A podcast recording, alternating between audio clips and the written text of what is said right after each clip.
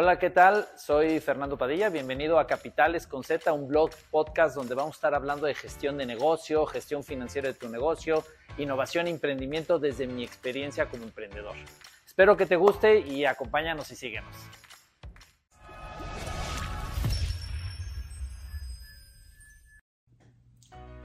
¿Qué tal? Buenos días, buenas tardes. Bienvenidos a otro blog podcast de Capitales con Z. Soy Fernando Padilla y encantado de ustedes de platicar sobre otro tema de, gestión de negocio que me han pedido.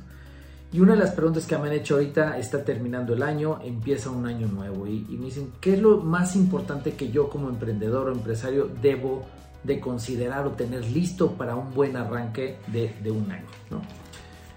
Es claro también antes de entrar a esto que no todas las empresas iguales y lo que les sirve o lo que es importante para una empresa tal vez no es importante para otra y hay que adaptarlo. Pero indistintamente de que cada empresa es diferente, hay una realidad que hay ciertas cosas que todas las empresas deben de tener claras al primer día de trabajo del año. Y si no los tienes claras, es momento de trabajar y si no es lo primero que tienes que hacer arrancando el año. Lo primero es tener metas y objetivos claros. ¿Qué es lo que quieres lograr? ¿A dónde quieres llegar? Qué mercados quieres atender. Objetivos preferentemente de manera smart, smart, que sean específicos, medibles, alcanzables, retadores y siempre amarrados a una línea de tiempo. ¿ok? Eso es un objetivo smart. Metas y objetivos para la organización y para cada miembro. Tiene que ser muy claro, muy fácil. Mi consejo es no más de tres objetivos por área o por persona y por empresa también. Escoge los tres objetivos y las tres metas que son las más importantes para tu organización. Dos, revisa tu modelo de negocio.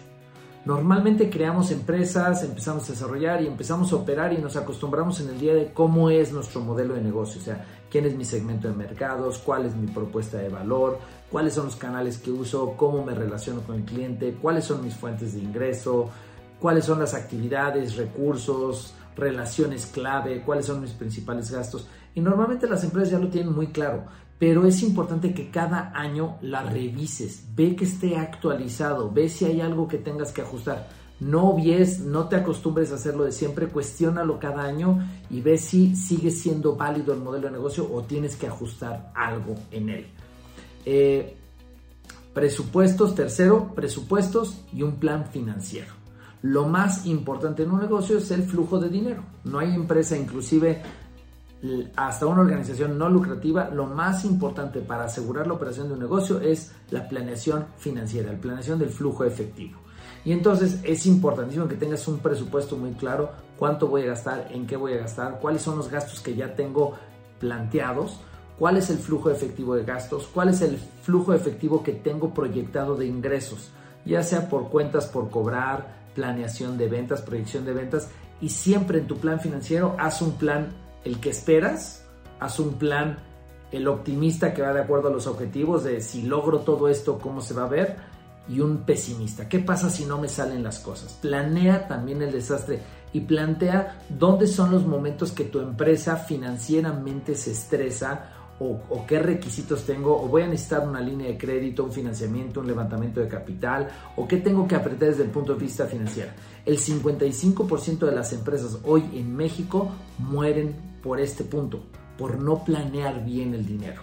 Entonces, planéalo, usa Excel, no es tan difícil. Eh, cómo va a ingresar y cómo va a salir tu dinero de tu empresa. No tiene nada que ver el planeación financiera del flujo efectivo que los estados financieros, ¿no? que es tus ingresos menos tus gastos. Son similares.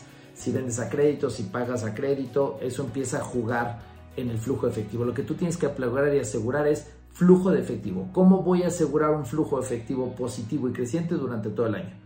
En estas perspectivas, una la que esperas, una positiva y una muy negativa para que estés preparado para lo peor. Y prepárate siempre para lo peor. Ojalá no tengas que utilizarlo, pero es bueno planearlo. Cuarto, un plan de marketing muy claro. Y seguramente ya lo tienes y es lo que has venido haciendo todo este año, pero una de las cosas más claras que este mundo tiene es que el mundo cambia muy rápido y está cambiando muy rápido. Y el marketing es la forma, son esos canales, cómo le voy a hacer para llegar a esos clientes, cómo estoy comunicando mi propuesta de valor, cómo estoy llegando al cliente, cómo le estoy entregando el producto. Revísalos, actualízalos, porque sabes que tus clientes están cambiando muy rápido y es importante que tú vayas adaptando toda tu operación, todo tu negocio a la realidad actual de tus clientes. Así que actualiza, revísalo, haz un plan de marketing muy claro de cómo vas a ir acercándote mes a mes, día a día a tus clientes. Que no sea como sopla el viento o los usos y costumbres que traes, hay que hacer un plan. Quinto, procesos de trabajo muy claros. Muchas veces aprendemos a hacer operación, pero no los documentamos, no los institucionalizamos. El tener procesos muy claros sobre todas las actividades claves de tu organización eh, va a hacer que entregues con calidad, va a hacer que, te, ayude al te ayude a crecer, porque cuando tienes un procedimiento muy claro, muy efectivo, además de poder entregar calidad, porque todas las personas pueden hacerlo igual, te permite crecer no depende de ti para crecer. Así que ten procedimientos muy claros, detecta dónde faltan procedimientos claros, desarrollalos, pero sí es importante la parte de procesos. Y por último, y no menos importante, el sexto punto es formar y evaluar a tus colaboradores. Las empresas, por más tecnológicas que sean, necesitan talento, necesitan equipo.